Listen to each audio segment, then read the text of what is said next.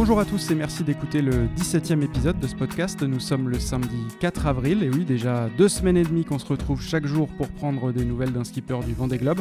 Ces coups de fil vont durer encore quelques jours jusqu'à jeudi prochain exactement. Et aujourd'hui, j'ai composé le numéro de Louis Burton, le skipper de Bureau Vallée. Salut Louis. Salut à tous. Alors d'abord Louis, euh, quelles sont les nouvelles de la santé? Comment vas-tu? Euh, écoute, euh, pour l'instant, on touche du bois. C'est pas évident dans un chantier qui travaille sur un bateau en carbone, mais on a quand même euh, un petit peu de bois autour de nous. Tout le monde est en bonne santé, à titre perso, au niveau professionnel, dans la structure aussi. Euh, voilà, bon, comme euh, je pense pas mal de Français, je suis un peu, un petit peu inquiet pour euh, ma grand-mère qui a 100 ans et qui est dans une, dans une maison de retraite à Paris, tu vois. Mais donc on suit l'actualité avec, avec attention, mais pour l'instant tout va bien sinon. Dans quelles conditions toi tu vis ce confinement? Où est-ce que tu te trouves en ce moment? Alors on a été, on a un petit peu fait au jour le jour, si tu veux. au départ, on savait pas trop, donc euh, dans le doute, on a fermé, euh, on a fermé l'entreprise pendant trois jours et, euh, on a attendu un peu l'avancée des mesures. depuis le milieu de la semaine dernière, on a réouvert l'entreprise avec en fait tous les gens du bureau en télétravail. et avec une équipe réduite au chantier, on essaye d'avoir en permanence une personne qui bosse à l'intérieur du chantier et une autre personne qui bosse euh, en extérieur ou alors dans le, petit local technique pour qu'il y ait le moins de contact possible entre les gens. Et puis moi, je, reviens euh, depuis le milieu de la semaine dernière au, bureau tous les jours. Donc en fait, on est globalement trois dans, l'entreprise, là où on est euh, habituellement une petite quinzaine. D'accord, donc si je comprends bien, il y a eu un peu de temps dans cette période de, confinement depuis deux semaines et demie. Euh, quand tu étais confiné, et tu es, j'imagine, encore euh, confiné une partie de la journée aujourd'hui, euh, quel est le programme, comment on s'occupe et comment on avance sur le projet Vendée en même temps? Le gros du, sujet, c'était déjà de, sécuriser les, les, collaborateurs, ensuite de sécuriser au maximum le projet, donc euh, ben, c'est beaucoup, beaucoup d'administratifs. Euh, les, mesures de, les, mesures de chômage partiel, euh, les, les, éventuelles demandes de report de charges. Euh, voilà, dans, dans, le doute, dans la manière dont ça allait se passer, combien de temps ça allait durer, on a passé pas mal de temps à essayer de, de se mettre au clair sur tous ces sujets-là. Oui, c'est là qu'on comprend que euh, être skipper du Vendée Globe, c'est pas seulement être navigateur, c'est aussi être euh, chef d'entreprise. Ouais, tout à fait. C'est vrai que c'est vrai que dans, dans cette période, ben, on est un peu obligé de, de revoir toute l'organisation parce que bon, habituellement j'ai euh, mon associé euh, et qui est aussi euh, mon épouse et aussi la team manager de mon projet qui est Sarvan Escoffier qui gère quand même beaucoup de choses et bon bah là comme beaucoup de mamans ou de papas en France, il a fallu rester à la maison, il faut rester à la maison pour faire l'école aux enfants. Donc elle a été mise en maintien à domicile. Au début, on pensait que, que ça lui laisserait quand même du temps pour bosser. Puis en fait, ben, avec une petite en CP, un petit en CE2, bah, c'est quand même beaucoup de temps de faire l'école. Et après, euh, moi, plus, plus personnellement, ben, sur le, les réflexions, les choix euh, qu'il fallait continuer euh, à faire sur le bateau, ben, je passe un peu de temps là-dessus. Et puis, j'essaye j'essaye d'être le, le, plus proche possible aussi de, de mes sponsors, parce que ben, ils souffrent comme tout le monde. et quand je prends l'exemple des, de Bureau Vallée, ils, ils se sont battus pour avoir le droit de rester ouvert, et tu as 80% du du réseau des 350 magasins qui est encore ouvert avec euh, des gens hyper courageux qui, euh, bah, accueillent les clients un par un, qui leur font leurs courses. Euh, voilà, donc bah, j'essaye de leur envoyer des news du, front nautique le plus régulièrement possible en étant sérieux et en, essayant de déconner aussi un petit peu pour, essayer de les aider à garder le moral. Enfin, en tout cas, je, je, suis admiratif de leur courage. Tu restes solidaire avec eux dans leur travail, ils restent solidaires avec toi aussi dans, leur, dans ton, projet Vendée Globe? Oui, oui, oui. Euh, écoute, euh, euh, c'est sûr qu'il va falloir, en fonction de combien de temps ce, ce BINS va durer et puis la manière dont, dont, tout le monde va ressortir de cette crise sanitaire au niveau économique, c'est sûr qu'il va falloir être très solidaire. Il va falloir peut-être aussi adapter les programmes de, navigation, les programmes d'amélioration du bateau, etc., ben, à une réalité économique. Et, je suis bien conscient de ça, on est tous bien conscients de ça, donc on fait, on fait très attention à, à ce qu'on fait, à comment on dépense les sous, et puis, et puis en même temps, on essaye d'être de se maintenir le plus, le plus proche du planning initial euh, pour pouvoir, euh, pour pouvoir remettre à l'eau et aller, aller s'entraîner, naviguer euh, pour préparer le tour du monde dans, dans, les meilleures conditions le plus vite possible. Justement, si on parle un petit peu de la suite, de la sortie de cette crise, du déconfinement, quel sera le calendrier et surtout quel impact quel retard tu vas avoir euh, à cause de cette, euh, de cette période de un mois, un mois et demi, qui sera un retard euh, quasi incompressible pour tout le monde, hein, bien sûr.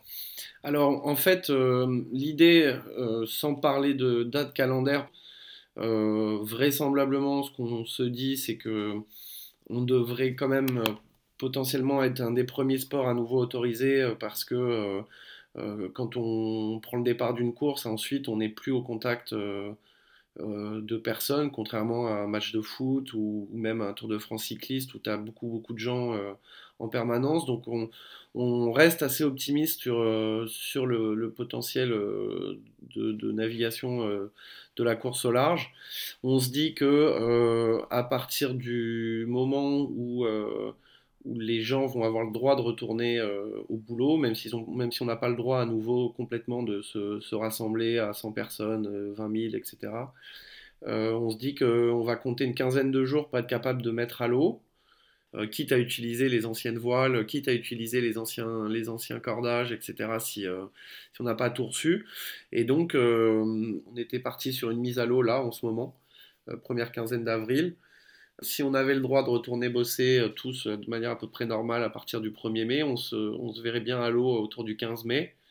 Et euh, on, sera hyper concentré sur, sur le programme de navigation pour, pour essayer avant le 1er juillet d'avoir fait toutes les NAV tests et d'avoir validé les derniers milles que j'ai à faire pour me qualifier pour le Vendée. Et oui, puisqu'il y avait aussi des courses au programme, pas seulement de, l'entraînement. Qu'est-ce que tu devais faire euh, comme course de préparation, toi? Alors, euh, nous, on devait pas faire de, on devait pas faire les deux transats, euh, la, la, transat CIC et la transat New York Vendée, parce que quand on quand on avait établi le programme il y a trois ans, bah, en fait, ces courses, elles n'étaient pas au planning, donc euh, nous, on n'était pas, euh, on pouvait pas euh, les financer cette année.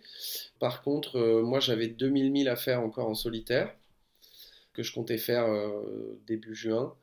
voilà, bon, bah, l'idée c'est d'essayer de les faire, de les faire avant, avant la fin du mois de juin quand même. Et puis la bonne nouvelle quand même, c'est que tu es inscrit sur une course en ce moment, euh, une course virtuelle sur Virtual Regatta qui a organisé une transat euh, euh, en ligne entre La Rochelle et Curaçao depuis, depuis deux semaines.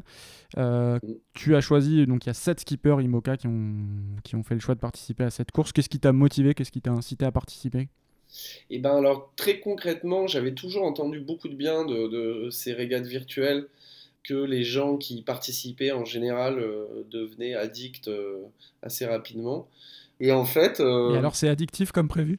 Ouais, ouais, c'est super, c'est super intéressant parce qu'on navigue, on navigue avec des bateaux qui ont les, quasiment des performances réelles par rapport à nos IMOCA pour de vrai. On a des choix de voile à faire et on navigue dans des prévisions météo qui, euh, sont euh, du même genre et du même type que celles qu'on a quand on est en mer. Donc, euh, d'un point de vue nav, météo, c'est super intéressant et super réaliste. Et puis, le truc très sympa au milieu de tout ça aussi, c'est qu'il y, a du coup une communauté de coureurs en ligne. en IMOCA, il y a 35 000 personnes. Et, tu peux te parler entre coureurs sur le jeu. Et donc, pas mal de gens passionnés et tout qui, qui m'écrivent en me disant ah, je suis juste derrière, ah, je suis bord à bord, ah, euh, je t'ai passé pendant la nuit, euh, ah, t'as dû trop dormir, ou euh, voilà. Alors justement, est-ce que comme Maxime Sorel, tu te lèves la nuit pour régler les voiles et changer de cap? Non, en fait, bon, moi je, je, je, trahis un peu un secret, mais, mais en fait, c'est pas très grave. En fait, on fait, un, on, on, l'a pas trop dit, mais on fait un peu un revival de la Transat Jacques Vabre avec, avec mon pote Davy Baudard. En fait, il s'occupe beaucoup du bateau aussi, et donc donc c'est pas vraiment en solitaire. Non, c'est pas vraiment en solitaire. Et puis euh, je dois avouer que je, pense que lui comme moi, on profite de, la nuit pour dormir quand même, et on met le bateau sous pilote automatique. Ce qu'on fait pas dans la vraie vie, hein. d'habitude on, fait, on, fait des quarts. Et puis c'est super cool aussi parce que j'ai plein de, plein de potes, mon frère et tout, qui ont... On a créé un groupe WhatsApp dédié à notre notre petit groupe de participants en chambre, ceux qui ont pris des options à la con. voilà quoi. On, se marre bien avec ça. Et c'est.